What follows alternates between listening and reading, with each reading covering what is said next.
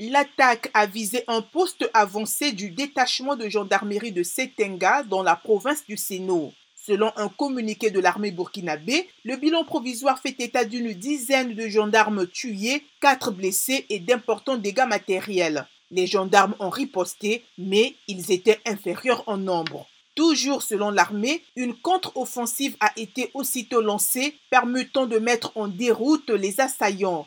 Les forces de défense et de sécurité poursuivent une opération de ratissage de la zone et plusieurs éléments manquaient toujours à l'appel ce vendredi matin. Hier, quatre gendarmes ont été tués lors d'une attaque contre le détachement du Garci à Barani dans le nord-ouest du pays. Toujours dans le nord, dans la même journée d'hier, un soldat et un civil ont été tués dans une autre attaque menée par des hommes armés non identifiés contre la mine d'or de Karma près de Waïgouya. Pour sa part, l'armée burkinabé dit avoir neutralisé une quarantaine de djihadistes et saisi de l'armement et beaucoup de matériel.